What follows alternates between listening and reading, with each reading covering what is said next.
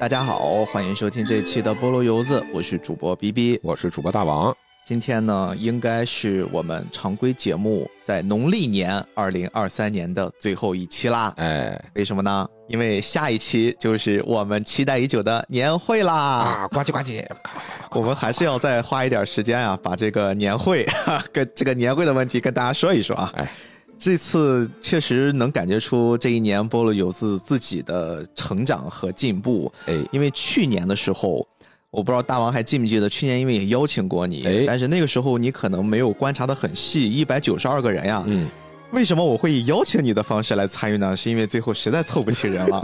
原来是这样子，你终于把实话说出来了。当时你们是那些固定的一些邀请，后面凑不齐人了呀，到处去说哎来配一句，来读一句。然后 今年你看我们发出这个邀请，我们到录节目的这一刻，其实也就过了三天，我们已经几乎完成了四分之三了。哎，真的，这回速度确实特别快。对对对，而且也基本上我没有太按头去要求大家来，就是发一发群通知什么的，哎，有很多的小伙伴非常积极啊、热情的说：“逼哥，逼哥，我要来参与我们今天的年会，而且今年年会的人数比去年。”多了也将近有四分之一，啊，所以今年非常非常感谢大家愿意来参与啊！我们名额不多了，并且大王给大家准备的精致的伴手礼，哎，也已经有很多人收到了，大家都非常非常的开心啊！那大家赶紧踊跃参加，要不然名额就没有了。是的，是的。好，那我们这个正式进入今天的这期节目吧。好，咱们大家看这期的那个节目的题目啊。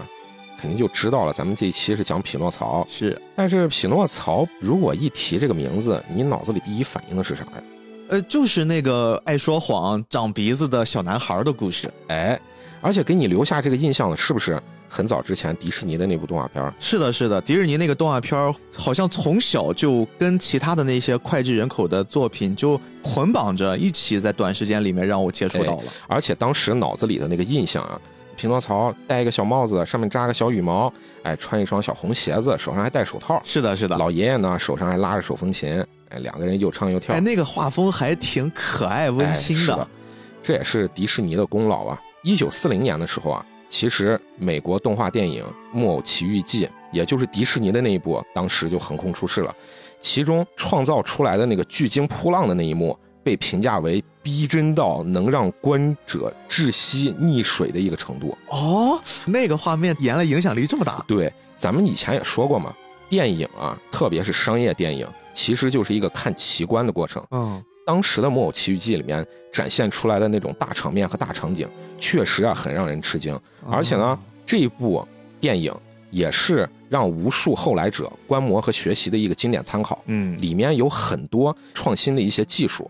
而且在这之前，其实迪士尼已经有一部动画长片了嘛？那部动画长片是在影史上已经踏下了印记的。有白雪公主，其实就是它的上一部啊。等于说，白雪公主当时一出来，就是引起了世界的关注，那真的是轰动全球。然后紧接着，他们后面又推出了这部《木偶奇遇记》。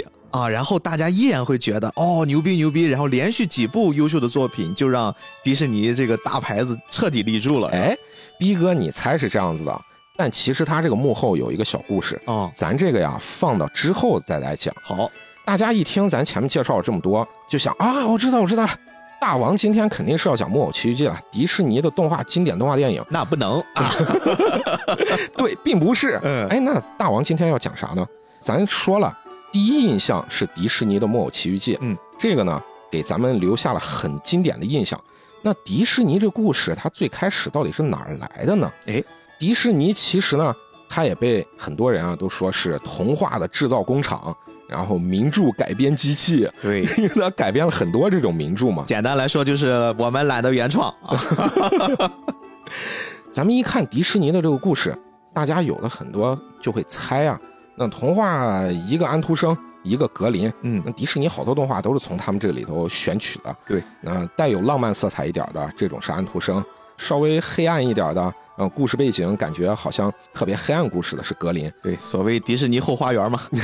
大家一分析啊，这个木偶奇遇记好像里面有一些感觉可以深挖的，一些比较黑暗的一些故事，特别是咱在网上一搜，哎，各种公众号就说你没听过的《木偶奇遇记》，其实它不是这样的。是的，就是那所谓的什么黑暗童话。一听啊，黑暗童话，那是不是格林？格林，那肯定是格林了。其实呢，它到底是不是格林的故事呢？哎，咱们现在啊，稍微卖个小关子，又卖关子。哎呦，今天就是 连环套，各种连环套啊！咱们现在先从两百年前说起，在一八二六年的时候，意大利的佛罗伦萨的乡下有一个小男孩，他就呱呱坠地了。他的父母呢，受雇于托斯卡纳城市贵族，有一个侯爵。哎，他们是给这个侯爵呢，爸爸是做厨师，妈妈呢是。女仆还有女裁缝，啊，就是伺候富家人的。虽然呢，他的爸爸妈妈其实也是底层人，但是他们还服务侯爵，所以呢，多多少少跟侯爵呢还是稍微有些关系。这个小男孩他自己呱呱坠地之后呢，他的父亲就想着，我不能让我自己孩子没知识，我还是想让我自己孩子能学习。刚好这个侯爵呢，他有他的一个财政支持。让这个孩子去神学院学习，特别是十九世纪初期，还是有这种教会的，对吧？那我自己孩子呢？哎呀，跟着神学院学习，能学习知识，那知识当时也是掌握在教会手里的。那我跟我自己孩子呢，能让他呃识识字，能知道一些呃和神之间的一些交流，是吧？以后我孩子能不能当个牧师呢？能成个牧师也不错呀。哦，这直接就成为类似人上人了。他父亲啊，也想让自己孩子能出人头地。这事儿不就跟咱现在有些父母，可能大家都是老百姓，但是家里面孩子稍微学习还不错的，就比较希望他们能去学个律师呀，对吧？学个医生啊，然后学点金融啊，可能就会有可能未来从孩子这一代做一些。站在当时的那个角度来看啊，其实这个孩子已经算是很幸运的了，因为首先第一个，他父母呢是有一定想法的，那另一方面呢，他又能得到侯爵的支持。那我是有钱可以支持我的，那我去神学院学习。但是呢，他学了五年之后，他就离开这个地方了，他就去了佛罗伦萨的中学去学法语。哎，这是为什么？也就是说，他自己想要获取更多的知识啊。那他学习了好几年，十八岁的时候，他就来到佛罗伦萨的市中心，成立一家书店的文员儿。哎，这就有工作了。特别是呢，和他自己原先父亲的那个想法是不是有些不一样了？其实他自己在学习的过程中，也有了一些自己对于世界的认识和一些自己的世界观的建立。那他在这里呢，是书店的文员，没事的时候也能在书店里看看书，呃，获取更多的一些信息和知识。这里要提一下，一八四八年的时候，这是一个关键的年份，他和他的弟弟啊，他的弟弟叫保罗，一起就参加了一个独立军队。哦，这个独立军队是干啥？他俩就成了志愿者，参加这个独立军队呢，是想要解放意大利啊！这么宏伟的志向呀！对呀，你想一想，是不是跟咱们早年的那些先辈啊，有一些知识的和一些想法的一些年轻人，是不是就很相似了？对吧？远大的理想抱负，对，想要为自己的国家出一份力。但是呢，意大利啊是有些不一样的，很多人。特别是有一些历史知识的，都会说：“哎，意大利这个国家嘛，它建国也就两百来年儿。但是要说意大利没有什么历史，那肯定是不能这么说的。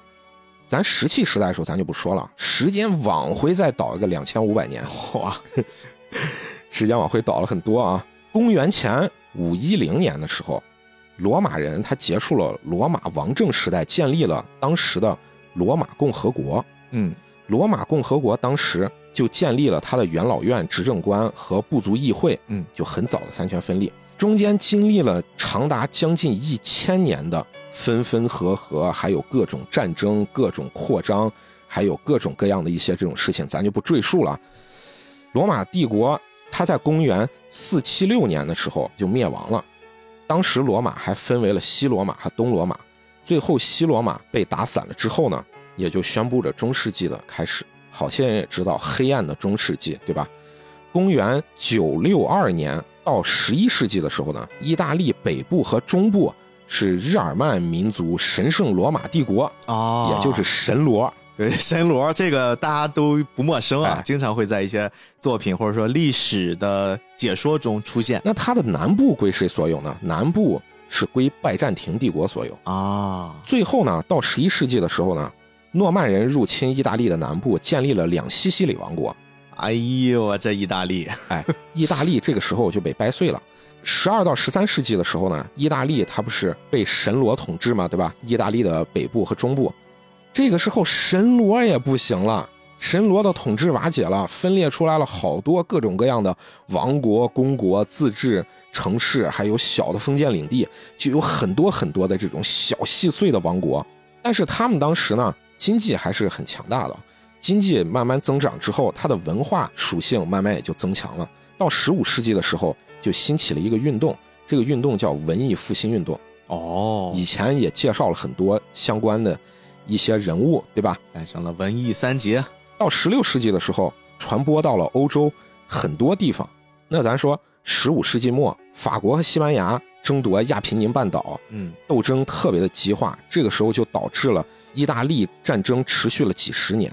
然后意大利呢，在十六世纪起的时候，很多的领土又被法国、西班牙还有当时的奥地利占领了。嗯，也就是意大利这个地方就从来就没消停过，而且呢，意大利这个地方当时就是被掰碎了、揉碎了很多很多的各种各样的小国家。嗯，十八世纪呢，意大利他们自己本民族的民族意识就开始觉醒了。哦，我们是不是应该有一个自己的国家呀？我们以前也是一块统一的地方呀，特别是你想想以前那叫什么帝国？罗马帝国。嗯罗马在哪儿？罗马就是现在意大利的首都啊。那原先我们是世界的中心啊，现在我们碎成了各种各样的小国家，心里不甘心呀、我们能不能再度的解放和统一呢？哎，咱们说这个男孩和他的弟弟参加的意大利的解放运动，其实就是咱们刚才介绍的，意大利人民民族意识觉醒了，我们想要有一个真正的属于我们意大利的国家，我们一个统一的意大利。啊，可是当时有个啥问题呢？一八一五年的时候，在奥地利开了一个会，那个会叫维也纳会议。维也纳会议它的一个目标是想处理拿破仑·波拿巴战败以后的欧洲的政治地图，也就是大家坐在一块儿，然后分配一下战后的成果。哦，哎，几大列强合在一起，你说，哎，这个地方我们想要拿破仑打散的那些皇室贵族的统治，重新能不能又建立起来呢？意大利当时被重新拆分成了八个封建邦国，除了萨丁王国之外，其他的全都受奥地利的统治。你想想有没有意思？啊当时这个会议在哪儿？在维也纳。维也纳在哪儿？在奥地利。奥地利帝国啊其实当时也是非常强大的。我在为什家门口么主持这个会议在？我家里，这就是 哎，那我自己意大利本国的人民我不愿意了啊！怎么回事？你们 分配成果，最后把我们全分配给奥地利了，我自己心里也不愿意吧。意大利当时的独立战争在这个时候就开始爆发了，这里咱就不详细介绍了。咱的主角是做意大利独立战争的一些战后宣传工作，印报纸，我要宣传我们的思想，宣传我们的意识形态。哦，但是呢，一下子背后做的这个事情就被打散了，那自己就回归平民生活呗，恢复了自己在书店的工作，然后同时呢，他还在参议院图书馆工作，而且自己还创办了一个新报纸。新报纸上面我要表达一些我自己的想法，我原先那些还是不太甘心的。可是接下来的几年里呢，他还出版了各种作品，他写了小说，还写旅游指南，还模仿巴黎之谜，写各种各样的文章。哎呦，干挺杂呀。他自己生活中其实这个时候就分两块工作了，一个呢是在佛罗伦萨县担任秘书，嗯，还有一个工作呢就是自己这个私下的一些写作活动，自己一些小想法呀，还是没有办法割舍掉。嗯其实他自己做公务员的这个工作啊，也挺顺利的。后面他就成为了意大利词语委员会的一个成员，被任命自己成为故事翻译，也就是我可以翻译一些意大利语故事翻译。嗯，咱前面说了，这个是一八六一年了，咱还是要扣一下它的历史背景。在这个时候，意大利已经有了自己统一的一个王国了，也是因为以前给国家出过力的人，啊，为革命出过力，是不是？那他自己有了这种他的工作，在工作上面也是顺风顺水。咱说了，他是成为了一名翻译。一八七五年的时候，他接触了一个作品，这个作品叫《佩罗特的故事》。他通过这个故事接触了另外一些作品，其中有一个作品呢叫做童话故事。哦，接触了这个之后，自己就对儿童文学产生了兴趣。我想着，我能不能对我们自己国家的儿童能做一些什么事情呢？我能做点和现在写的那些儿童文学不一样的东西。因为这个时候，意大利建国已经将近快二十年了。国家也做了一些文化的东西，但是呢，他对于给儿童写的这些东西，他自己还是有点不满意。然后，他就想着我写一个故事成不成？这个时候又过去了将近十年了，在五十五岁的时候，他以县官员的身份就退休了。当时呢，他的朋友叫费迪南多·马蒂尼。在罗马刚刚创立了一份报纸，这个报纸呢是针对儿童的，而咱们讲的这个主角他自己为了偿还自己的赌债啊，这个是其一；再一个呢是为了照顾他朋友的生意，也就是都是人情，是不是？就像逼哥跟我说的，哎，大王大王，你能不能给我画个形象啊？哎，想着，哎呀，都是人情嘛，我逼哥也给钱，是不是？啊 啊，对。那我们这个头像，那一定得包逼哥满意，是吧？对对，这倒是啊哈。那他也是这样子啊，他朋友拜托他了，说你能不能给我们这儿写点文章啊？而且是一个儿童报纸吧。呃，他就想着，哎，那我就随便写点吧。啊，我也想赚钱嘛，是不是？他同意了给他朋友写文章。这个时候呢，他就写了一个故事的一个第一篇，他把这个呢给了他们的总编辑，嗯，而且呢，他还给他的那个编辑啊。写了一点这种，你听他这个话啊，他说：“哎，我把这个呢寄给你，你自己想怎么做怎么做。觉得要是不入流了，你把它烧了也可以。那你要觉得要是还行，你出版了呢，哎，给我个仨瓜俩枣啊，我呢。”也就能继续下去。哎呦喂，你听他说这话，简单来说就是你看着办啊。这这这东西是我随便写写的，呃，和我平常写的那些政治各种相关的一些文章，还有时事评论什么的，是不一样的啊。但是呢，你要觉得写的还行呢，你就登上去，登上去给我点钱儿。那他自己有了规划了，人家确实也登了。嗯，说啊，我要不然写个十五章，他自己规划是写个十五章，我就把这个故事结束掉。但当时的读者呢就抗议，因为这个故事实在是太火了。当时写这十五章，其实还有一个小段落，这里呢也很有意思，咱也放到后面来说。那就不得不继续，于是这个故事就一直持续写，写到了一八八三年。然后他写的所有的这些故事，总共三十六章，集结成册，最后成了一本书。这本书的名字就叫做《木偶的故事》。哦，那么这个木偶的故事呢？也就是咱们后面说的《木偶奇遇记》，也叫《匹诺曹》啊。等于说，匹诺曹的诞生，除了我们前面说战争就是国家统一的这个部分，往后其实算是歪打正着，然后自己不是全职投入想写作，而是我就是想做了这事儿，突然有这想法了，要不然写点故事吧，然后就给写成了。哎，确实是。查这个资料的时候，你知道我想到谁了吗？啊，我想到金庸了。哦。金庸原先他自己是办报纸的，对对，他也很有文化，但是他的目标是想办一份成功的报纸，输出我自己的想法，在这份报纸上崭露头角。但结果没想到，他在这份报纸上，为了让这个报纸能不要死掉，能维持下去的一个小方法，就是在这个报纸上连载一个我自己认为随便写写的一个呃武侠小说故事来吸引读者。结果没想到，最后红的是这个武侠小说。其实人家的正职是报纸编辑，所以啊，这个人呀，有时候真的就是一机遇问题啊，无心插柳柳成荫啊，直接就给你来了。哎，确实是。咱们刚才前面说了那么多，这个人的名字叫啥呢？他的笔名啊叫做卡洛科洛迪。他自己还有个原名叫做卡洛洛伦齐尼。哎呦我，他自己的笔名为啥叫科洛迪呢？这稍微有个小故事，咱提一嘴。科洛迪其实就是他原先啊最早出生的那个小村庄啊，他就以这个小村庄为自己的笔名，说：“哎，我是来自这个村庄的叫做卡洛，其实也没忘了自己的故乡。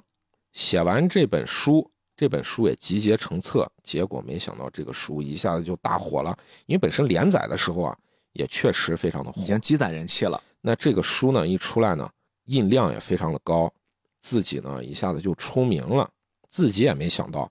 我自己写一童话故事和小孩写的，我自己原先还说呢，啊不入流的一个小故事，您看您想登登不登就算拉倒，结果没想到让我成了一个著名作者。其实他自己呢，晚年的时候也一直没结婚，后面是和他的母亲一起，最后又和他的兄弟最后就一起住了，在最后最后人生的最后阶段，一八九零年十月份的时候，他就在佛罗伦萨去世了。啊。那这个呢，其实就是匹诺曹原本的这个原著故事到底是怎么来的？那大家听完了以后也就知道了哦，它其实不是格林童话，是一个叫做卡洛迪的这个作者写的，原本也没想着当回事的一个故事，结果没想到成为了一本世界名著，两百年以后还能被人记住。哎呦，而且不只是被人记住这么简单，你看咱们是属于一代人，咱们小时候匹诺曹这个故事就经常。被父母呀，包括在电视上，在 VCD 机器里面常常被播放。后来随着我长大，已经不太会去看那些童话故事了。但是好像你看韩剧、美剧，然后包括新的动画，去年好像奥斯卡的最佳动画长片也是一个讲匹诺曹的故事。哎，然后再包括还有各种的暗黑版本小说、舞台剧，还有游戏啊，就是这个也是去年刚出的。对。就他们不断的在给匹诺曹这个 IP 树立新的生命力，并且目前我能看到的一些版本啊，就这些东西一直在呈现一种，好像我们借助了匹诺曹的这个一个大的壳，但是。不同的作品给他放上了一个全新的关于匹诺曹的一个世界观的拓展，最后会让匹诺曹变成了一个类似平行宇宙的这么一个概念。原作者已经管不了他了，管不了了，因为可能也过了这个一百年的版权保护期了，就开始各种二创。哎呦，真的还挺有意思。今天我们更多的也是要跟大家一起来去讨论讨论我们最初的那些版本，就是可能大家现在这个阶段玩过了游戏、看过了电影、电视剧、小说、舞台剧，或许你们还不知道的那个最古老的版本是什么？这是大王今天要给大家来聊的故事。咱说了前面卖了好多关子吧，对吧？对呀，太多了啊！咱们印象最深的，前面也提了，是迪士尼的那个故事。嗯，而且呢，匹诺曹这个故事经历了两百来年。它已经不是原版的那个样子了，不管是出了和谐版，还是儿童版，还是注音版，还是什么所谓的完全版、未删减版，还有各种各样对它的故事进行的各种解构。其实，匹诺曹这个故事呢，已经像是大树的枝杈一样，分出了很多很多的东西。是，咱们说回到迪士尼开头讲的匹诺曹。他这个幕后其实迪士尼也有他自己的一个故事哦，咱这里稍微也岔开一嘴，还有故事呢。哎呦，就是刚才我说的这个，继白雪公主之后，我们看似好像一切很顺利，但背后其实还有着暗流涌动。哎，是的，是的，咱前面卖的这个小关子，咱在这里就来讲一讲。迪士尼当时一直有一个想法，当时的好莱坞啊，制作动画片儿。都是制作短片，嗯，短片是用来干啥的呢？是很多电影长片在前面贴片用的，或者是呢做的有点像卡拉 OK 似的，底下有文字，我把这个文字呢做一个小圆豆一样的东西，当音乐响起来的时候，这个小圆豆就会跳在那些文字上。逼哥，你能明白吧？就像咱过去的那种卡拉 OK 一样，让你看文字，让大家在影院里面跟着一起唱，哎，就这么一个东西。当时的这个动画片啊，就是给人调剂用的，嗯，而且当时呢，做出的各种动画片多是以搞笑为主，对吧？我也就是为了逗大家哈哈一乐嘛。你想跟 B 级片贴到一起，在 A 级片的前面贴这么一个小段落，它的地位能到哪儿去呢？迪士尼当时自己本身啊，有点厌烦做这种动画了。我是有野心的，我想做一部动画的长篇故事，最终。他做出这个长篇故事，就是咱们前面提到的《白雪公主》，当时耗资一百五十万美元，真不便宜。你想想，当时啊，一百五十万可不是一笔小数。是，很多人都在唱衰这部作品，说迪士尼完了，你花这么多钱做这么一个东西。但结果没想到，一九三七年的时候，这部动画电影上映了之后，收获了无数的好评，直接炸了呀！而且特别的赚。后世也有人评价说它是开创了动画的黄金时代。嗯，那咱们现在后来人总结啊，也确实是如此。那这段时间里面啊，迪士尼又开发了很多的技术，让动画人物的动作能更逼真。咱们以前的节目里也有提到过，迪士尼有他自己一套的那种方法，怎么样子把人物画出来的动作那么的细腻流畅？嗯，是因为他有他自己的，当然一个是张数、帧数画的非常足，再有一个所有人物动作全部是画圈儿啊，对对对，这个咱们以前也提到过，是的，对吧？还有一个呢，就是创作一个技术，是让画面更有深度、更有层次感。我怎么样子能把这个人物和背景之间的这种层数和张数，它之间的景深，我怎么样子能拉开？嗯，哎，他创立了很多这种新型的技术。那我赚钱了，迪士尼心想，我是不是能做点更牛逼的东西？哎，一下子就有自信了呀，气焰嚣张了，自信心达到顶峰了。我膨胀了，你也不能怪人家膨胀。确实，当时的白雪公主非常非常的叫好，而且也非常叫座。这个时候，他就同时双开两部作品，一部作品叫做《幻想曲》，一部作品叫做《木偶奇遇记》。嚯，哎，这咱就扣回来了。你还记不记得我刚才提到白雪公主花了多少？一百五十万，一百五十万美元。《幻想曲》花了。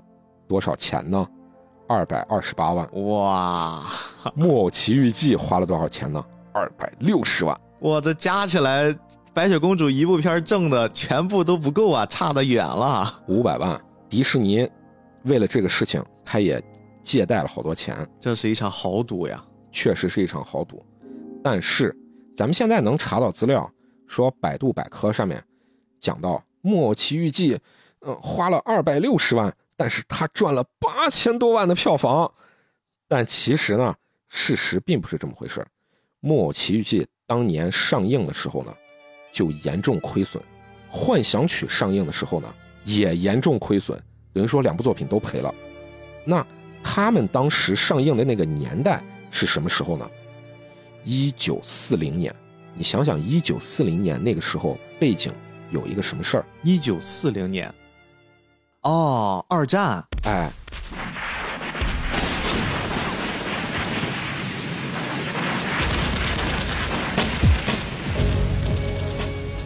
二战呢，我们在打仗呢，整个世界都被这个战争的阴影所笼罩，谁还去看你这个《木偶奇遇记》啊？嘻嘻哈哈，合家欢，我根本就没心情。另外一个幻想曲是迪士尼的另一部分，他想要创造。能不能更有艺术性的一部作品？于是《幻想曲》就诞生了。其实迪士尼的《白雪公主》当时上映的时候，有一部分评论家是瞧不上的，因为这个东西根本就不入流，和我们自己有深度的那个电影根本就不一样。这也是咱们说了，迪士尼自己呢心里有不甘，自己也想的我能不能创造更有艺术性的东西，能更表达艺术的自我的东西。那《幻想曲》。就是这么一部分，而《木偶奇遇记》就是白雪公主的延后的那一部分，但结果没想到两部作品都赔了，迪士尼也是负债累累，一下子差点没缓过劲儿。哎呦，当时其实还有两个巨头，一个是华纳，一个是米高梅。米高梅也是时代的眼泪了，咱现在也很少听到米高梅了，对吧？是。当时的华纳和米高梅其实也在跟迪士尼进行竞争，一看迪士尼受挫了，哎呀，拍手叫好啊。迪士尼在那个时候差点就没有缓过劲儿来。那咱现在回头来看，咱们后人评价说，哎，动画的黄金时代在白雪公主的时候就诞生了。其实呢，彼时彼刻的迪士尼来说，动画的黄金时代呢，人都没了。我白雪公主之后的第二篇，差点就没有了，差点就断气儿了。但现在来看啊，幸亏 迪士尼坚持了下来，嗯，那才有了现在的迪士尼帝国。对对对。当然，这话呀，现在有些人听又开始打问号了。你这迪士尼还不如就死在那个黄金时代呢，对吧？现在都是什么玩意儿，对吧？你看看这美人鱼，咱们现在说迪士尼重启他们原先的那些经典作品，很多人都对迪士尼的这些做法啊，就觉得吃老本儿。你原先的那经典的作品现在已经过时了，你现在重新又做真人版，到底几个意思？其实《木偶奇遇记》。在前两年的时候，也出了迪士尼的版本。嗯嗯，对。但迪士尼的版本呢，效果并不是特别好，影评人呢一边倒的全部都去批这部作品，甚至好像从宣布到上映，在普通的影迷心中都没泛起什么水花没啥消息。啊，没啥消息都。但与此同时，那一年也就是二零二二年，还有另一部《木偶奇遇记》上映。逼哥在咱们前面开场的时候也提到过了，就是陀螺的那一部《木偶奇遇记》。嗯，它是和美国和墨西哥联合制片的，因为陀螺他是原本是墨西哥的导演，他自己呢也有一个自己的想法。这部作品呢，当时一经推出，就整个就轰动了，又叫好又叫座。对，包括上的平台也是现在大家比较受欢迎的，是在网飞上的。二零二三年的时候，也就是隔了那么小半年儿，颁奖季这部作品就爆了。嗯，他拿了奥斯卡最佳动画长片，他还拿了金球奖电影类的最佳动画长片，还拿了英国电影学院奖电影奖的最佳动画长片，哎，还拿了安妮奖最佳动画长片。安妮奖是什么？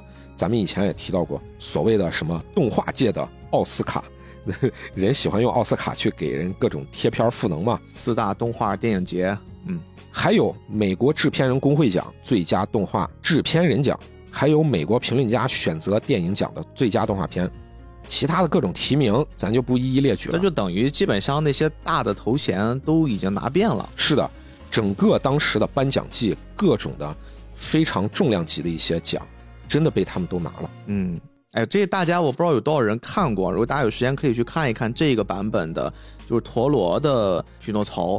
它这个版本儿几乎是整个呈现用那种定格动画的方式，哎。但是它这个定格动画呀，你只要看一眼，哪怕你看一个宣传片儿，你就能意识到，它已经到了超乎人想象的程度，就是那个动作细腻到你无法去理解，定格动画竟然能做成这个程度，完全已经超过了传统我们对于定格动画的认知了。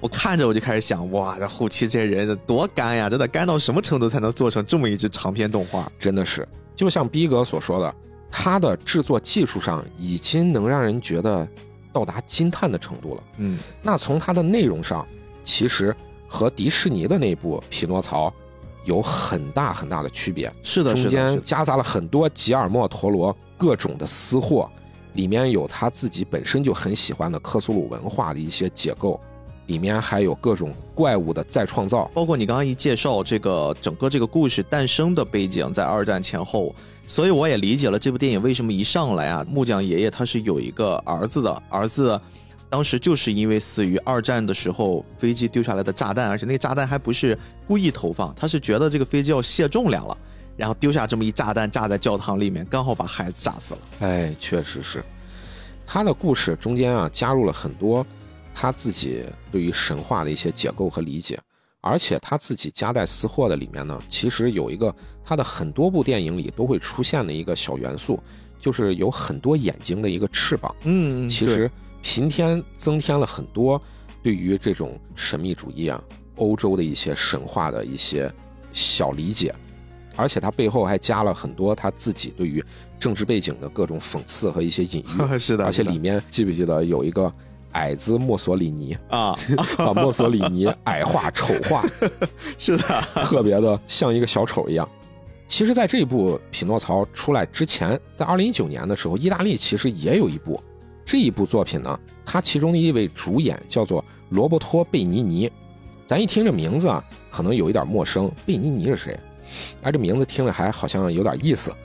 其实贝尼尼呢，我提另一部作品，很多人可能就知道了，叫做《美丽人生》。哦，这个非常经典了，豆瓣 Top 二百五必看。这一辈子必看的作品是吧？豆瓣人生必看作品。是的，爸爸带着儿子进入集中营，也是在二战背景下，因为他们是犹太人嘛，他忽悠他儿子说：“哎，这个整个这个集中营的这整个过程都是一个游戏，你听我给你说做什么，你做到了，你就可以拿分儿你拿够分儿了，最终会有一个奖品，那个奖品就是个大坦克，是一部非常动人的一部作品。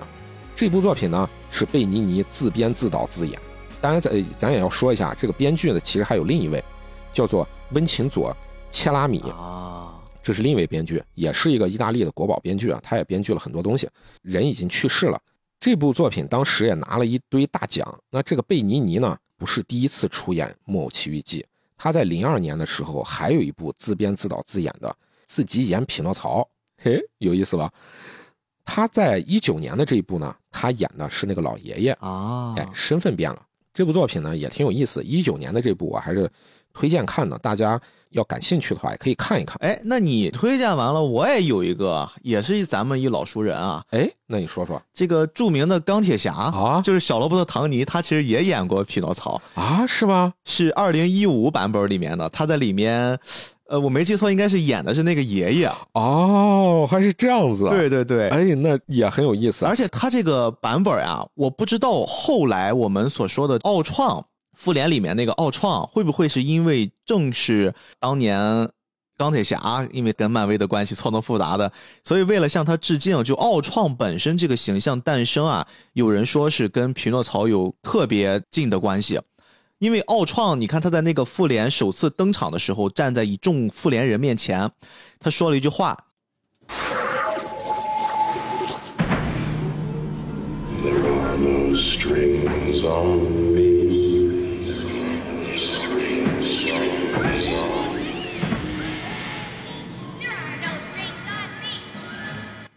什么意思呢？就是这句话本来是源自于，就是你刚才说的迪士尼那个动画版本的匹诺曹。哦，匹诺曹在一出生的时候他就说过这句话，就这句话的本身的意思就是我身上不再会受这个木偶线的束缚了。哦，所以他配合奥创当时突然一登场，就是他也不再受他们控制了，是完全一样的意思。所以说奥创本身也是匹诺曹这个形象的一种延伸。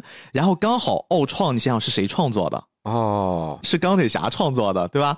钢铁侠又扮演过真人版匹诺曹的父亲啊，就那个木匠爷爷，所以说他这个关系有一层非常有意思的隐喻。这事儿就觉得很有意思啊。对，其实咱们对美漫这一块了解的并不多啊，但是我大胆猜测一下，有没有可能奥创本身这个角色在漫画当时创立这个角色的时候，有可能也是参考了匹诺曹？是的，是的，是的，是有这个记载。或者是有这个灵感和点子，那他说这句话其实也是能想到的了，因为他本身源自于这个故事。那我说这句话可能也是对这个故事本身的一个致敬啊，他可不是致敬这么简单哟。这句话甚至他直接从迪士尼的原声里面拿来用了。哦，原来是这样。对，就是明摆了告诉你，其实就这么回事儿。哎，那确实真的是。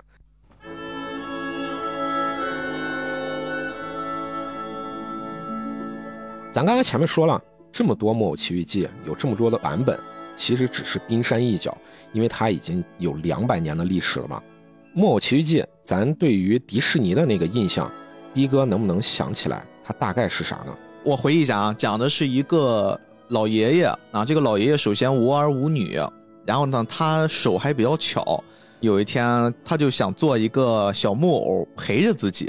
就做成了一个后来活了的，可以像孩子一样的匹诺曹。然后呢，这个匹诺曹他还有一些调皮，经常说谎话呢，鼻子就会变长。哎，后来经过了一系列的冒险之后，他变成了一个真人的小朋友。对，迪士尼这个故事里啊，其实有一个核心的部分，就是说匹诺曹这个小朋友呢，他天真可爱，但是又有点淘气。对的，自己虽然呢想做一个好孩子。但是经不住外边的各种诱惑，最后呢，经历了一系列的各种冒险啊！我记得有一个猫，有一个狐狸啊，老是勾引他。那匹诺曹呢，有缺点有优点，是一个让人既爱又恨的一个小孩并且调皮可爱，这是迪士尼主核心的一个部分，塑造匹诺曹这个形象。可是原版的这个故事是不是迪士尼的那个故事里面讲的那个样子呢？其实它是有很大区别的。原本一八八零年写的这个故事集结成册的呢，里面是怎么讲的？是一个老人，他呢是一个木匠，捡到了一块木头，这个木头呢还会说话，嗯，又会哭又会笑，而且这个木头呢长得还稍微有点人的那种外形的轮廓。这里有俩版本啊，一个是这个老人把这个会说话的木头呢。雕刻成了一个小木偶，这木偶整个就活了。然后呢，他把它送给了他的朋友，他的朋友就是咱们说的这个老爷爷，也就是杰佩托先生。就是一开始不是他直接就捡到了，还中间倒了一手。哎，这是一个版本，还有一个版本呢，他讲的是雕刻师工匠樱桃师傅呢，他捡回来这块木头，然后他把这块木头送给了杰佩托先生。杰佩托先生呢，觉得这个木头啊非常的神奇，于是自己呢就把它雕刻成了一个木偶。啊，哎，中间也是倒了一手，有一些小细节的差别。但是不管怎么样呢，杰佩托都是无儿无女，自己把这个小木偶呢雕刻出来以后，就当做自己的儿子了。啊，可是，匹诺曹一诞生就非常的淘气和顽皮，咱也不能用淘气来形容了，就是有点坏、顽劣。顽劣。对对对，这个词儿用得好，非常顽劣啊。嗯，这个匹诺曹呢，一生出来呢就踢了老木匠一脚，哎呦喂，上来就先给你一脚，坏不坏？你不听我的，我就踢你。我靠，你这想想，一块木头踢脚上一下，这得多疼呀！那可不是，踢了老木匠以后啊，他跑掉了。结果老木匠追他的过程中，还被警察给误会了。结果他平白无故的还被关进了监狱里。啊，匹诺曹这个时候，老木匠被关到监狱里了，自己是不是就撒了欢了？哎，那我就可以啊四处玩了，没人管着我了，多好啊！于是他就回到了老木匠的房子里面。结果在家里呢，他听到有个声音在叫他，那个声音是谁呢？就是匹诺曹里面另一个关键角色蟋蟀先生。哎，就很多人说一只蟑螂，其实那是蟋蟀。其实是个蟋蟀啊。这个蟋蟀呢，他就说：“我啊，在这个房子里面已经住了百十来年了啊，我已经住了很长时间了，懂得很多的道理。小家伙，你自己啊不听爸爸的话。其实你看啊，这个时候原作者他自己的一些认知和价值观，其实就输出在其中了。他说：你不听父母的话呀，之后肯定没好果子吃，最后会变大蠢驴的。哎，可是匹诺曹不愿意听，匹诺曹啊就觉得这个家伙太烦了。蟋蟀还在旁边啊，不停的教诲他说啊，你啊，嗯，有这个道理那个道理，我来给你讲，你要读书，你要学习，你不能啊就这样浑浑噩噩的过日子。于是啊，这个匹诺曹一怒之下拎起个大榔头往天上一扔，吧唧，就把那个蟋蟀先生给砸死了。啊，就是这个蟋蟀先生的命就已经在这个地方截止了。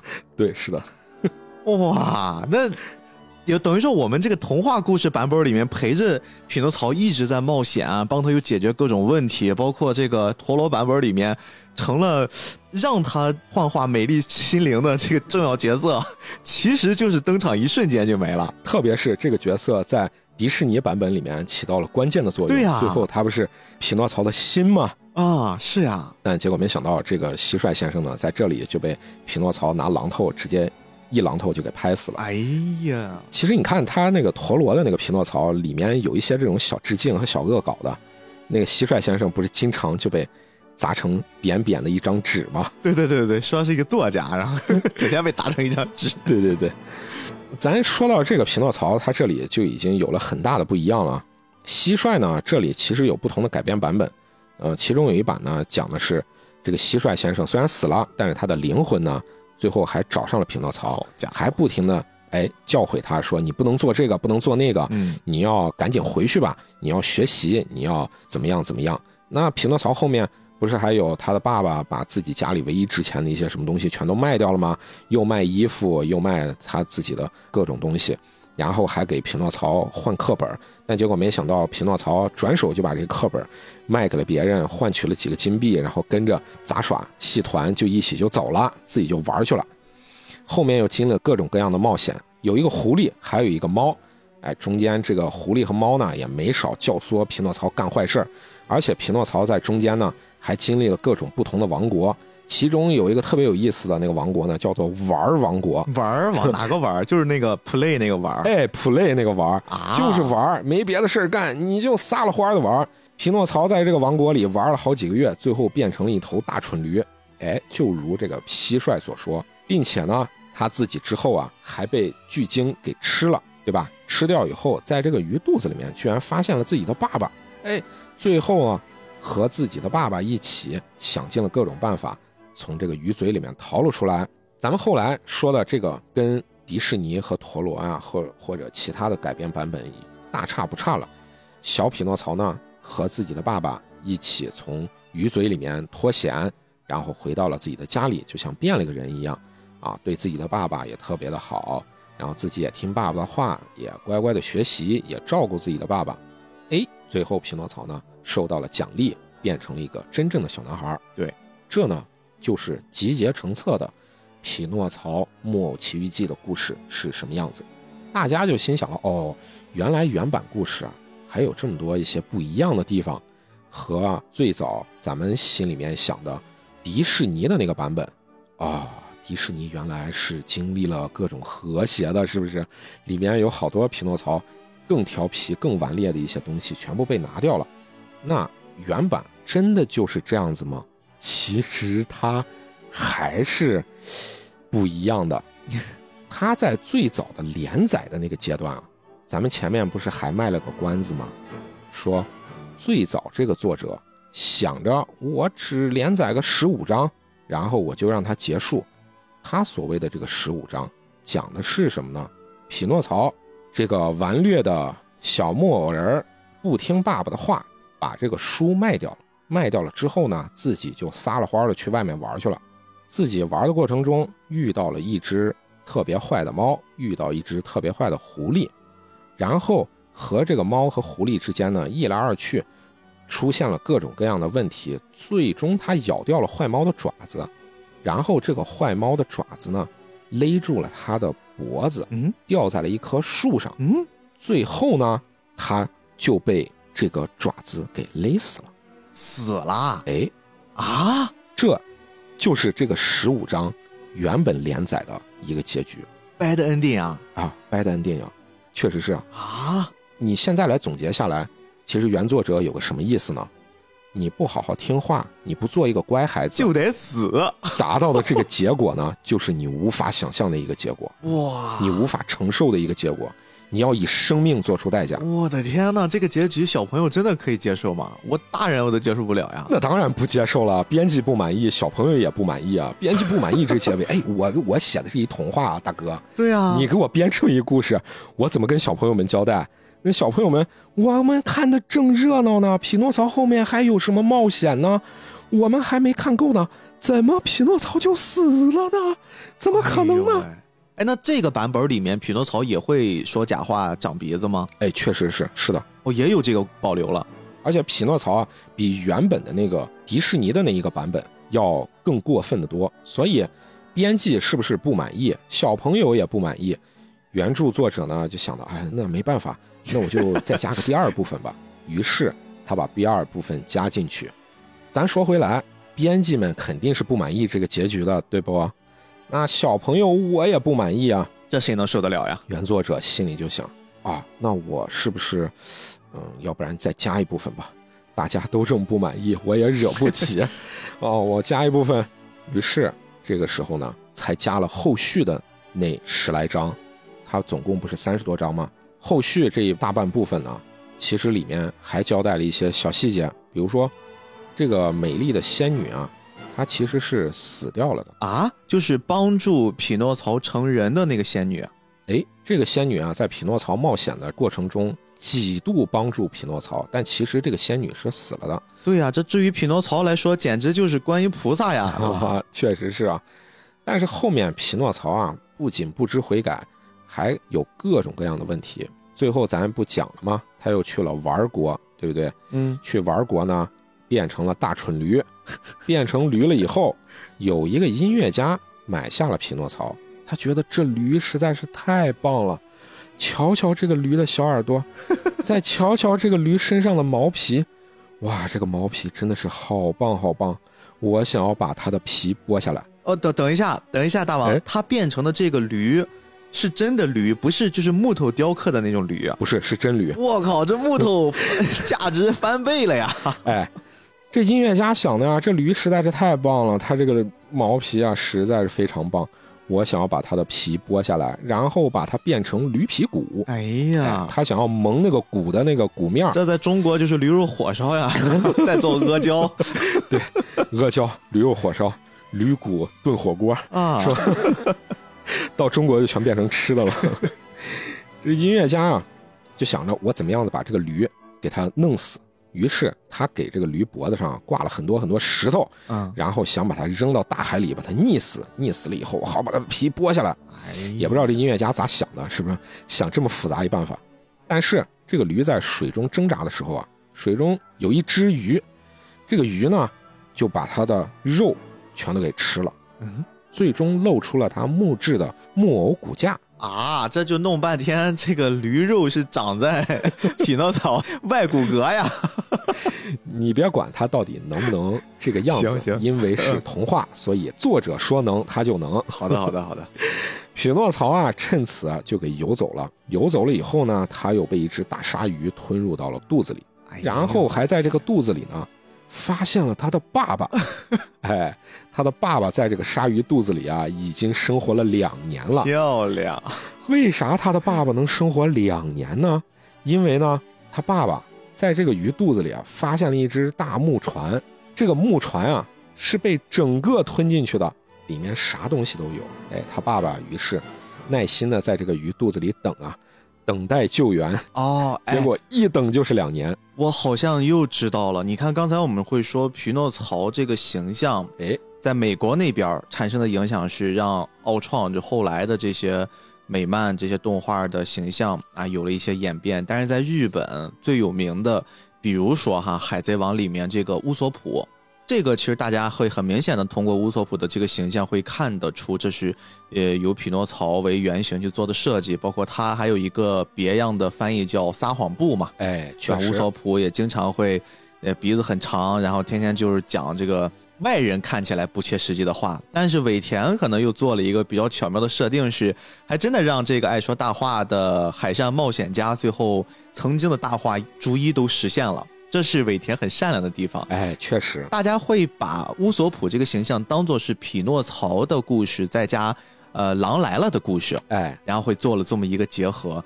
但是后来你一讲这个匹诺曹后面在大鲨鱼的肚子里面有一艘船，还生活了两年，这个故事不是也是《海贼王》里面那个鲸鱼拉布的故事吗？哎，所以你看啊，咱们现在看的好些作品啊，你自己往回倒那个源头，很有可能能倒回到过去的一些作品的影子。是的，而这过去的这些作品呢，很有可能就是在原作者，或者是咱们现在看的，不管是漫画或者是其他的一些影视作品，他去写这个故事的时候，自己有可能小的时候受到了各种各样作品的影响，嗯自己不自觉的哎就把这故事就串了起来，或者是拿来用了。甚至你知道，我小时候我一直会很奇怪，这个匹诺曹跟阿童木两个人有没有一些关联？哦，这个还真的是，你看，他们其实有很多设定是一样的，包括之前我们在聊布鲁托的时候，哦冥王 Bluto 的时候，我们其实也介绍过阿童木，其实他在故事里的设定诞生的原因，是因为有一个世界最强大脑那个天马博士，对吧？他也是孩子死了。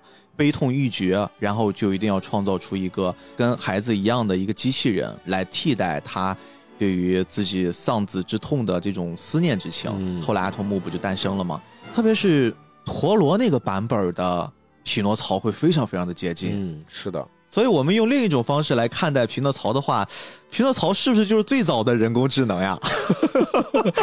其实，在很多的那些文艺作品里面啊，都有一些这种对于似人但是非人的这么一个东西，它到底能不能成为人？它的生命到底是不是生命？它有没有灵魂？嗯嗯嗯，等等的这些的探讨，其实都是有的。是的，是的，其实这个匹诺曹的结尾啊，当然也算是一个 happy ending 了，也是和他的爸爸一起呢，从鱼肚子里面逃了出来。嗯，而且匹诺曹呢，还看到了那个狐狸和那只猫。哦，又遇到老仇人了。哎，猫呢变成了瞎子，狐狸没有了尾巴。哎，不是断了只手吗？哎，它这里面呢也有不一样的地方，因为猫嘛，它的手是断了的。那狐狸的尾巴怎么断的呢？它是为了讨口饭吃，把自己的尾巴剪掉卖掉我。靠，这这确实是改了之后的嘛？我怎么感觉还没什么变化呀？匹诺曹呢，自己回到家里以后，就像变了个人一样，自己变成一个乖孩子了，认真努力，勤勤恳恳，努力学习，也勤奋打工。嗯那有一次他在田里面呢，他还看到了一只驴。这个驴呢，是他在之前游历的过程中碰到的一个好朋友，他的名字叫小灯芯儿。小灯芯当时呢和匹诺曹分别了之后，后面他就被卖到了马戏团，又被马戏团卖给了农场去干苦力活，最后就活活累死了。匹诺曹也非常的伤心。然后在那一天的晚上呢，匹诺曹干活呀干到了很晚，他在梦里面就梦到了那个仙女。第二天早上睁开眼睛的时候啊，哎，自己居然就变成了真正的有血有肉的男孩啊！他家的那个茅草屋也就变成了一个温馨舒适的家。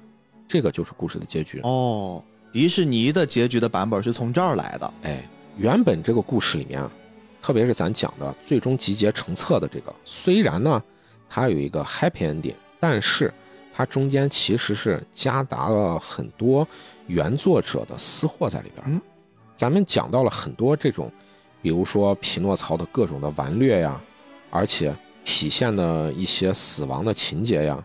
还有匹诺曹不听别人的劝，最终有各种各样的这些特别惊险的遭遇，特别是匹诺曹在中间还有差一点被人当柴火烧掉的一段小段落。嗯，其实都是原作者对于自己想法的一些输出和表达，而且结合咱们原先看到的，这个作者他其实有自己当时对于社会的一些不满，他自己呢。原先是为了革命，嗯，但是革命没成，后面呢，哎，我们的国家也确实还统一了，我也很高兴，也支持我们国家建立了自己的王国。他那个时候是王国啊，还是有国王的？哎，不管怎么说，我们自己的国家成为了一个统一的国家，而且我自己呢还是公务员，哎，我也能为我自己的国家出一份力。但是逐渐逐渐的，他发现，啊，这个建立起的国家并不如我自己想象的那样，嗯。而且国家那个时候资本主义国家嘛，也是分了好多的政党，政党之间也互相掐了。特别是国家建立的早期，有各种各样的糟心事儿。是，他自己觉得这个国家不如我想象中的、理想中的那样的美好。那中间有各种各样的这些事情呢，我怎么办？最后他写这个小说的时候，虽然他自己讲到这是一个不入流的故事，但其实多多少少还是把自己。内心里面的一些想法，夹带私货的表达在了这个故事里。嗯，咱现在其实来想一想啊，其实匹诺曹他这个故事，特别是他的原版的这个故事，总结下来总给人有一种想法。其实对于咱们东方人来说，一个叫人性本善，对吧？这是《三字经》里教的；另一个是人性本恶。其实匹诺曹他讲的这个故事，多多少少好像就给人一种这种感觉。如果匹诺曹没有学习，没有乖乖听爸爸的话，没有去学习知识，那么他一生出来什么都不了解，什么都不知道的时候，他其实就是一个顽劣的小混蛋了。对，惹出了各种事情，那是不是就有点像是在讲人性本恶呢？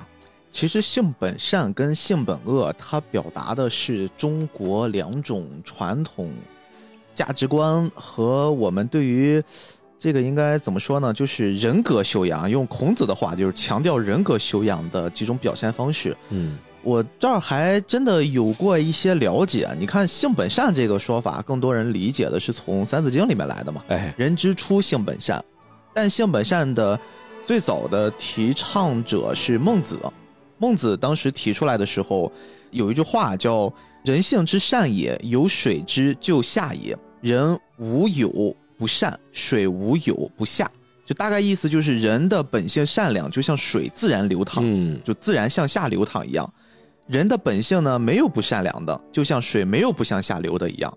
他自己会提出了这样的一种观点，而性本恶的这个观点其实是来自于荀子啊，这也是儒家代表。嗯，荀子他就有不同的见解，因为荀子他是生于战国末期嘛，战国末期的时候其实是一个战乱不断的那个阶段。你想想那个阶段，其实大家第一。生存法则是活着，确实，为了活着，可能你就会经历大量的勾心斗角、利益熏陶，对吧？人和人之间的斗狠，包括互相的揣测，就很多这种方式会让荀子得出了“人之性恶，其善者伪也”，伪是虚伪的那个伪，就意思就是人的本性其实是恶的，所有做的善行都是要靠后天的学习和教化得来的。嗯。就他们是在不同的阶段提出了不同的对于人性的探讨。我们这么一小电台没有什么能力去下这个定论，但是从匹诺曹的这个作品里面，特别是原著啊，我听完之后，我会很明显的感觉出，呃，好像他会更站在人性本恶的那个维度上再去讲这个故事。他是通过了非常非常多的教化，而且这个地方大王，我想稍微再展开一点。刚才我们其实说的是一个东方思想，其实在这个匹诺曹里面会充斥大量的西方思想，其中有一个特别明显的，我不知道你感受到没有，就是人创造生命的这种非常西式的理解下。其实匹诺曹他一直在践行着人如何去创造一个生命的这样的一个过程，去探究它。你看，我们为什么要把匹诺曹的所谓的这个父亲哈加引号的，就是这个老木匠，他给设定是一个无儿无女，就是你先从另一种造人的可能性上诞生。至于现在是人工智能 AI 造机器人，哎，然后至于过去可能就是木工，其实是一个呃，我觉得时间往回倒，应该是一个特别。接近于我们就那个时代想象的科技的这么一种创造方式，你记不记得，在更早一些的时候，他们有一些靠木匠来搭建成那种很复杂的机械结构，哎，就过去是有有这么一个时代的，所以木匠其实会在那个阶段两百年之前会更接近于他们对于就是能让一个死物变活的基于的一个物件的想象，然后同时啊，我们再来想想匹诺曹他从。一团木头变成一个小朋友，他都经历了什么？他先经历的是雕刻了身体，哎，对，是的，对吧？他先有了一人的外形，这就是人一诞生所谓的人之初的那个初。然后一上来的时候，匹诺曹是一个顽劣的，包括对世界充满好奇的。你记没记得最开始的时候，匹诺曹经历了一什么事儿？很多的版本里面都有，只是说他的表现方式不一样，但是一定都有匹诺曹失去了脚啊，被点着了。是的。然后重新再得到了脚，开始学会走路。各种不同的版本里用了不同的方式，但总归来说，它这个桥段是一个关键桥段，很多作品都留下来了。是的，从出生到学会走路，然后。开始学习说话，注意啊，他这个说话从匹诺曹一上来，我们可以理解就是他本身就是会说话呀，甚至有的是一块会说话的木头。但是什么叫学习说话？我觉得这个地方是特别像一种哲学思想里面，我们去探究人跟其他生物不一样的那个点在哪儿。其实就是我们大家所有人对于匹诺曹的一个主要的印象就是谎言，他是一个会说谎的机器，或者是一个木头或者一个木偶啊，一个 AI，他会说谎。你看到现在为止，我们最担心的一件事是什么？是人工智能如此强大了，他们有一天如果学会了人类的谎言怎么办？他会不会欺骗我们呢？会不会欺骗我们？三体星如此强大了，战胜他们的方式是什么？是用了人，是吧？这个 言行不一致，这些是人类特别高级的一种表现方式。而匹诺曹之所以能成为人。我觉得首先先是会谎言，他无限的接近于人，但不是人。他成为人的那一刻是他学会了谎言，但是他学会去利用谎言。有的谎言是不能说的，有的谎言是可以说的。但是当你在我已经掌握了谎言的技能之上，我知道我不能说谎的时候，这才是人。我觉得这是一个西方思想里面对于成为人或者说打造一个人的最后一步。嗯。然后我们再来往下探讨啊，你看这件事就变得有意思了。就是为什么我们会觉得谎言这件事情如此的重要？谎言这件事情在匹诺曹诞生的那个年代，其实跟我们刚才在探究荀子对于人之初性本恶的这个恶，其实产生的时代大环境是有很强的关系的。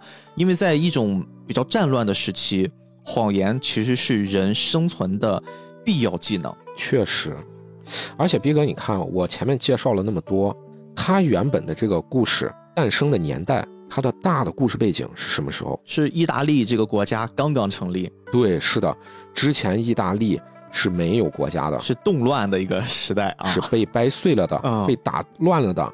之前几百年，甚至咱也可以说是上千年，对对对，这一个地区是没有这个意识的，嗯，是碎成了很多很多的小国家。那咱们想一想，是不是和逼哥你刚才前面说到的，咱们过去说出的这种性本善和性本恶，他们历史的背景和他背后的这个大环境也是有一定的联系？对，没错。包括其实对于谎言，我呃也简单的收集了一些谎言，就人说谎这个行为背后，它在各个领域上到底都意味着什么？包括社会学、心理学、哲学、伦理，然后社会学，哇，就是你会发现，我我不会把这个事儿说的那么的学术派，哎，但是我们把它融入到我们生活的方方面面去理解人之所以说谎背后的一些动因，嗯，你会察觉所有的这一切好像都在匹诺曹的这种形象的背后是有非常强的关联的。你看，我先从社交的这个层面上来聊哈，说谎这件事，人们说谎其实最基础的是为了自我保护，避免责罚。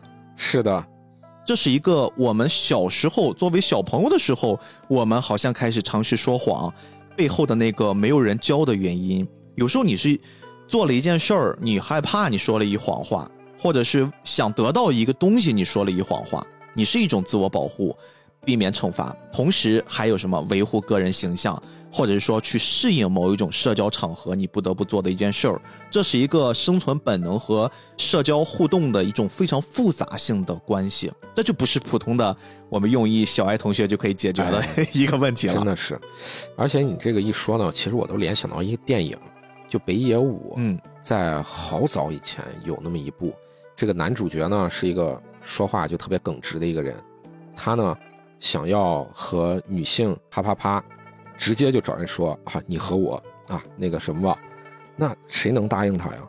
直接说实话，那是不是有的时候确实让人就无法接受呢？对，其实咱们生活中存在着各种各样的大大小小的谎言，有的是善意，有的是恶意的。不会说谎话的人，在这个世界中怎么生存呢？对你说的这个问题呢，就牵扯到一个社会认同的问题，就是谎言其实有一定的功能性，是为了融入社会、取悦他人、避免被孤立。确实，然后同时，其实谎言还有一个，也是我们比较容易去理解的。我先把比较容易理解的几个跟大家说一说。还有一种功能性啊，它是一种心理防御机制，就是去帮助你作为一个个体在应对恐惧、焦虑或者说其他负面情绪的时候，你优先能想到的自己可以应对的解决办法。比如说，我们可能说你长大了，你是一个成年人，你应该对自己的言行举止负责，对吧？你应该克制，你应该更情绪稳定去面对各种的挑战。但是生活里面不断的会出现非常非常多类似于突发状况，很多的时候，突发状况袭来的时候是容不得你慢条斯理的去思考去应对的。但是当下我们又必须要面对那个突发状况，做出一些对应的判断的时候，有时候谎言是一种特别直截了当的心理保护机制。确实，我会直接的面对这个冲突，然后我用一套谎言先去应对过去。那至于谎言产生的其他的涟漪效果，那是后面的事情，我们再去具体解决的。说不定那个时候冷静下来了，你可能去道歉，或者说你用更完整的谎言去圆上一个谎言，嗯对吧？这个是人的一种方式。还有一个就是，既然我们现在牵扯到了，在一个人不是个体，人是在一个大环境里面一个群居动物，那么一定就会有利益和竞争。嗯，是的，利益和竞争，可能谎言这件事情本身呀，对于我们作为一个个体的利益追求，包括我们去谋取一些金钱呀、权利呀、资源呀，啊，在这种特别激烈的竞争环境里面，我们可以更容易取得优势。这就是为什么你看我们在上班的时候，经常会发现啊，有一些同事这个逼他妈天天也不好好工作，然后领导一来呢，就是特别会来事儿。除了会来事儿之外，所有的那些活儿，其实他没干多少，但是他会往身上揽啊，这个是本身它是一种谎言的表现形式，在领导面前说啊，那个我们团队干的，其实你屁事儿没干啊，就把自己去用了一些 不切实际的方式套在那上面，最后领导可能他会更愿意啊，让这些。当然，这个前提是在不了解真实的情况的前提之下啊，有一些这个领导嘛，他就会比较喜欢这类人啊。你看能说还能干，对吧？而且有一些领导甚至知道这个人他只会说不会做，他依然会选择他。目的是因为这种人在公司里面，他就必须要承担一些特殊的作用。有的公司真的还在养这么一批，就是能类似那个鲶鱼的那么一拨人，因为这种人好用啊。好用。对你说的特别对，这种人好用，这就是谎言在个体利益和竞争里面的一种必要性。哎，而且逼哥你这么一说啊，其实这也是一种人的特别厉害的一种技能。对，然后到了最后一步，这就是刚才我们说在前面那个个体竞争利益之下，谎言诞生的一种可能。我们一想，哎，这可能吗？无法想象呀，但实际上它真的有这么一部分功能性的，叫维护关系和避免冲突。嗯，也就是我们很多人常提及的那个叫善意的谎言。就人有时候为了维护一定的人际关系和避免冲突，人就可能会选择说出一些不完全真实的话，或者就是一些谎话，来保持所谓和谐的社会互动。我举一个很简单的例子，我奶奶去年不是去世了吗？嗯，老太太活了一百零一岁，但是我奶奶的大儿子，就是我大爸，其实是在很多很多年前就因为得了癌症去世了。我们全家呢，当时在我大爸去世的时候达成了一种约定，就是不要跟老太太说这件事儿了，因为丧子之痛，当时老太太已经九十多了，从任何一个角度可能都不要告诉她这个东西。我们就一直跟奶奶说的。那个谎言是大爸生病了，确实生病了，身体不太好，嗯，然后去北京治疗了，离很远，所以说逢年过节就很难回来。那么平时过节什么的，就是他的儿子，我那哥、大妈他们回来看奶奶。这件事儿差不多瞒了老太太有个两三年，其实老太太是能感觉到的，嗯，她也时不时的就会问我们说她去哪儿了，怎么一直不回来？怎么说还行吗？我们都说啊还行，没什么事儿，就是生病在那儿医院治疗呢。一直到老太太快离世的时候，其实有一次我去看我奶奶，她是知道的。她说啊，你们不用骗我了，我知道我心里已经有数了，她肯定就是不是已经走了。然后老太太可能已经经过了一个很漫长的消化，但是我们一直没有把真相告诉她，老太太也一直没有把这个谎言给戳破，就等于说我们其实，在家庭里面达成了一种比较微妙的。那种关系吧，这件事情我不知道大家怎么看待的。如果真的到了各自的家庭里面，大家会怎么处理类似的事情？但是至少我觉得，嗯，我们共同的在维护一件谎言，让这个谎言大家都能得到一种相对来说各自舒服的接受真相的一种方式方法。嗯，还真的是。而且逼哥，你说这个让我想到，就是我自己的奶奶哦，嗯。她其实，在她的年纪，也就是她临终前最后那么一段时间，其实人已经不是很清醒了。是，嗯，比如说把我就认成是我父亲啊，然后管我叫我父亲的名字和小名，然后呢，经常就说我的身边有一个小孩其实啥都没有，因为他可能自己的记忆已经不知道串到过去的什么记忆里头去了。嗯，时不时的，有的时候呢，突然又清醒，清醒了，哎，知道我是我。但是那个时间也非常短，其实我们中间呢也会对他说一些啊，也不是说事实的一些事情了，也主要是为了让老人安心。但其实咱总归来说，这个都是一种想要表达自己的某种善意，是或者是对于老人的一种保护。其实这是从我们自己这边的一种想法。所以因此我们现在在重新看待谎言。在看待匹诺曹的这样的一种形象的时候，我觉得一定会跟小时候对待这个形象有了不一样的理解。小时候我们其实就是一种特别只给的被教育啊，小朋友不应该说谎话，嗯，应该去讲真话。但是越长大，其实反而我们用了大量的时间、大量的挫折来教会我们，你应该如何说谎话，才能合理不伤及他人，并且。要对这个谎言要负责任，嗯，而且从另一方面讲的话，还要权衡自己在说出这些谎话的时候，是不是不伤害自己？对对对，其实也是一个很重要的部分。是的，而且咱们想一想啊，匹诺曹其实他经历了这两百来年，中间经历了各种各样无数的这种版本，特别是呢，咱们现在已经把这个故事奉为经典儿童名著、儿童童话。对。中间灌注了“儿童”这个字，那么咱们现在对于儿童的概念和两百年前人对儿童的概念，特别是不同的国家也会有不同的情况，它会有各种各样不一样的理解。咱现在来想，《匹诺曹》这个故事里面，现在呢很多已经和谐了的版本，适合儿童看的，中间其实提取出了一个特别关键的元素点，就是逼哥前面提到的，要听家长的话。对。你要好好学习，要听话，听妈妈的话。可是，咱们这个里面呢，咱回望一下匹诺曹诞生的那个年代，特别是他的原作者，他是经历了意大利的动荡的那个年代，嗯在年轻的时候，自己有理想、有抱负，想要完成一些为国家付出自己的心血的一些事情。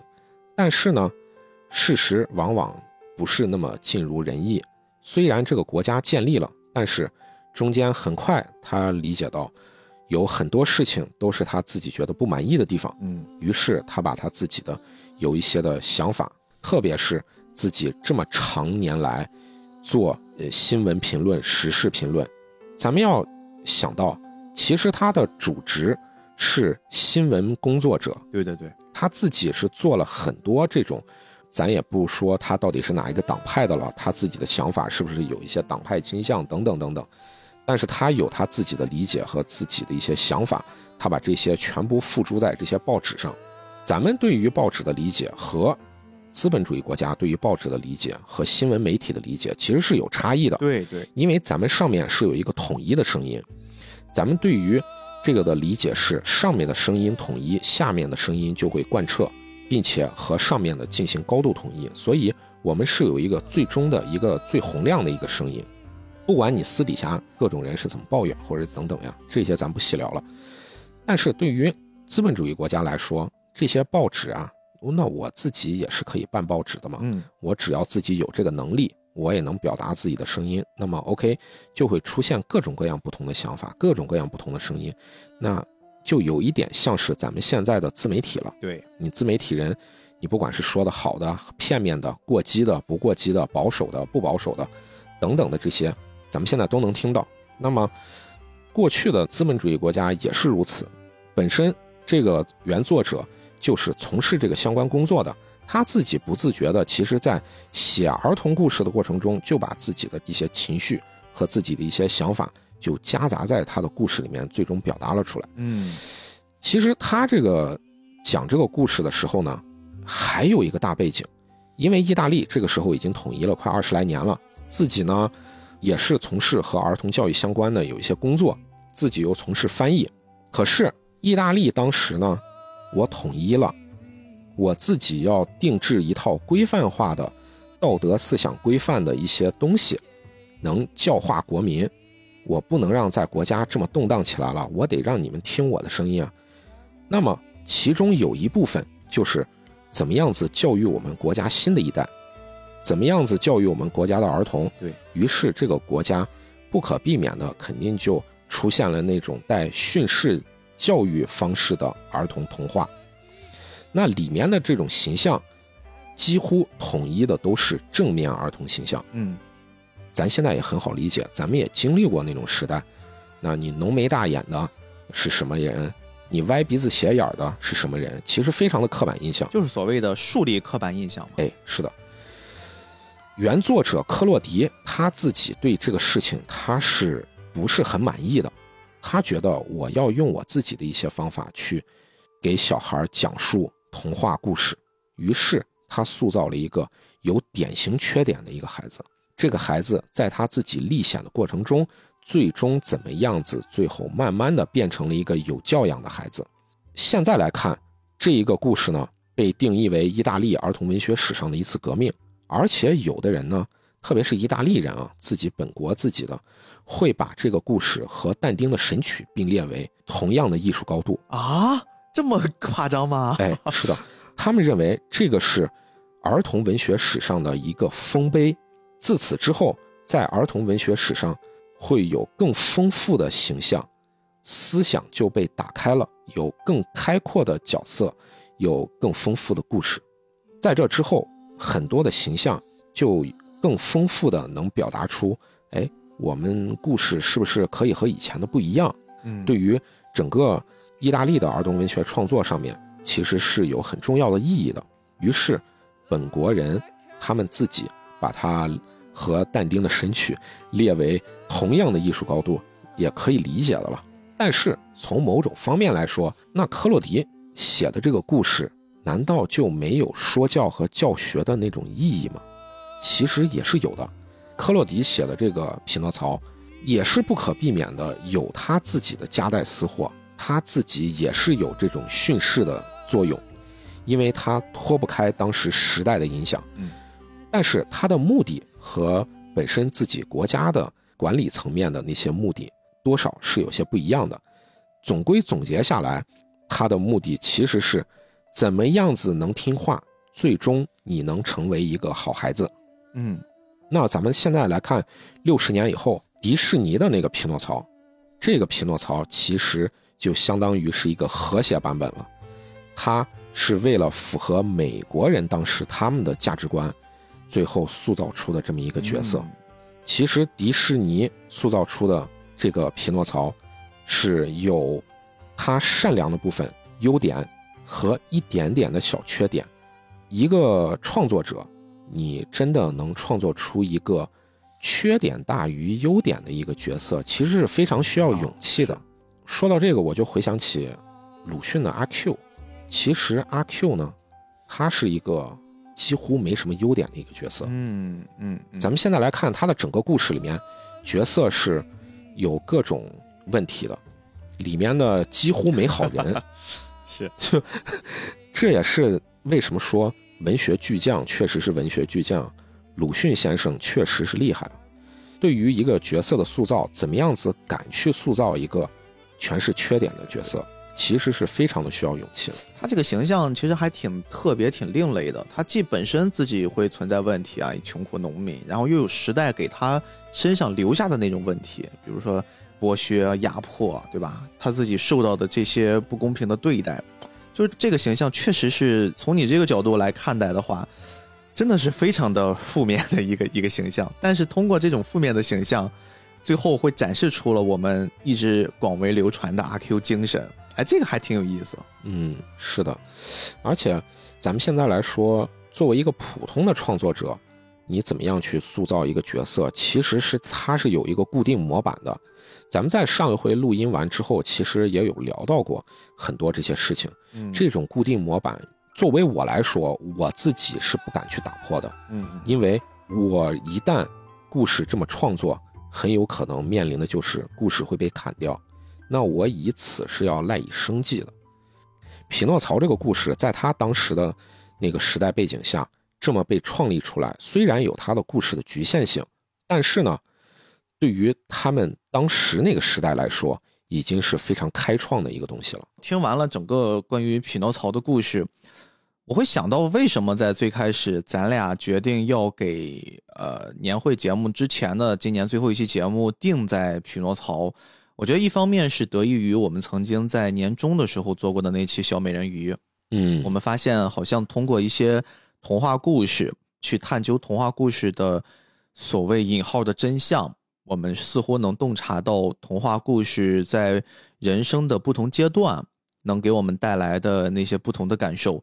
这次选择匹诺曹还有一个对于我来说蛮私心的一件事情，就是我当时在考虑，如果我们聊一部童话，我最先能想到的那个童话角色是什么？就是直接映入脑海的，就是匹诺曹的这个形象。嗯，就是我记得当时在群里面也跟你，咱俩定了，哎，能聊这个。接着我们说那聊匹诺曹，然后你说也行。就是这件事情，现在想想还蛮神奇的。就是为什么这么一个木偶小人儿，我小时候并不是看他次数很多，我也不是作为最喜欢的一个卡通动画形象。但是匹诺曹在我跟他一般大的年纪，他正在做着一些现在回想起来我不敢做的事情。比如说他在里面表现的叛逆，他在里面尝试去说谎话，他在给我展示，因为我最近特别常说的一句话就是我的人生 B 面，因为我自己从小作为一个还挺乖的孩子，我不太敢去做父母规定之外的事情，我一度把这件事情在父母不断的鼓励表扬之下啊，你真是一个好孩子，你从小就懂事儿，听话孩子，，对，就我就是接受了我这样的一种设定。那你说，我自己小时候难道没有那种想法吗？哎，经常那个阶段，我记得我小时候还蛮流行展示儿童负面的状态，最常出现的一个词叫离家出走，对吧？现在你看很少有人提这个这个词儿了。我们那代人真的经常会在某一些地方看到报道啊，一个小孩离家出走了，然后因为什么学习压力大，又是这个那个的。就离家出走这个词儿，其实我当时脑海里面真的也思考过呀。而且当时的那个社会对于这个“离家出走”几个字，其实是处于负面的评价的。对对，他是负面评价的，就是几乎一边倒的是觉得这个孩子怎么这么不懂事儿。但是那个时候啊，你会发现他那个社会的稳定治安跟现在又不一样。那个时候离家出走，大部分被报道的都是全家出去找孩子，而且一般报道出来的都是你能看到。找到了啊！把孩子教育一顿，然后再以警醒的作用告诉其他的家庭，一定要摆正态度啊，不能怎么着，不能怎么着。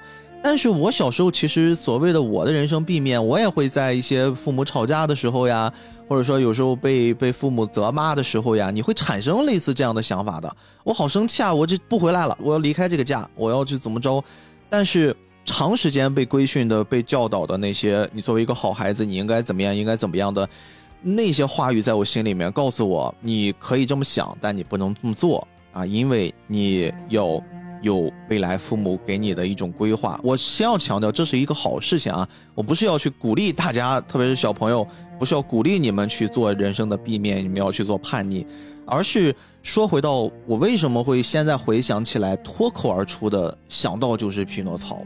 是因为他在我的那个年纪，是一个少有的能给我带来让我可以在其他的途径看到，假如我做了那件我不能做的事情，可能这个小朋友会变成什么样子的，给我提供了一一种可能性。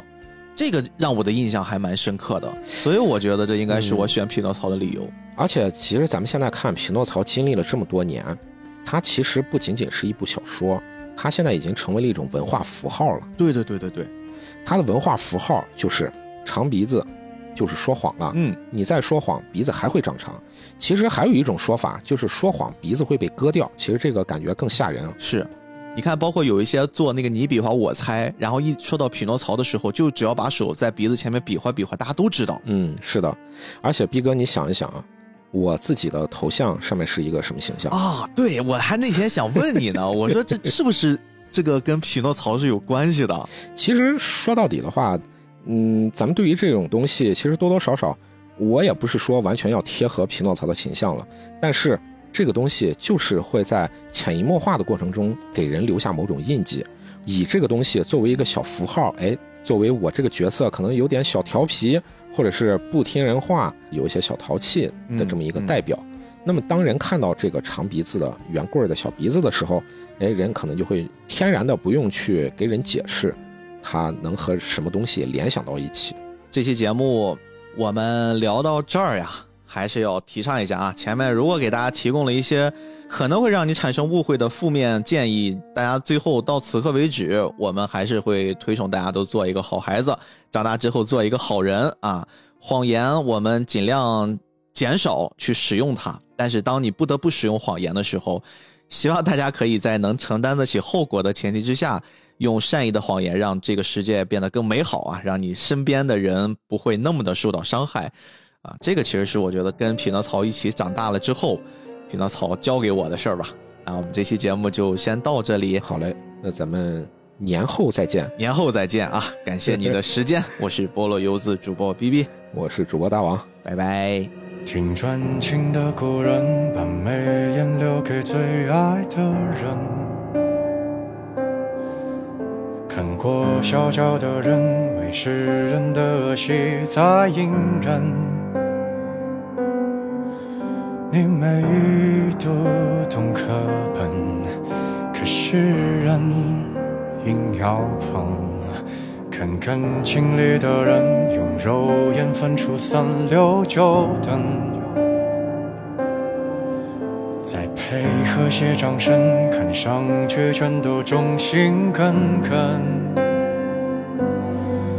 已变成素剧本，你何必太当真？不要提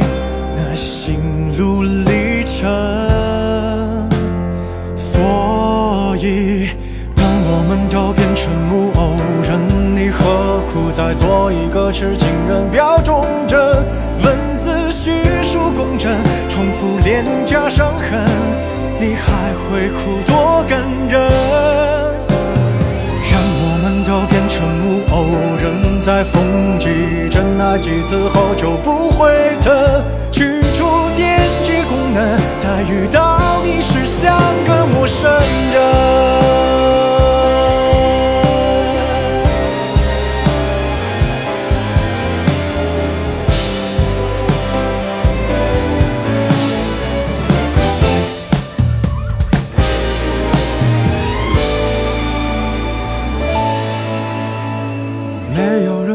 变成木偶人，无非是在感情里的逃避过程。我们盛气凌人，掩饰无权过问，遇见谁要猜几针。当我们都羡慕木偶人，学会他在场面上的玩弄过程，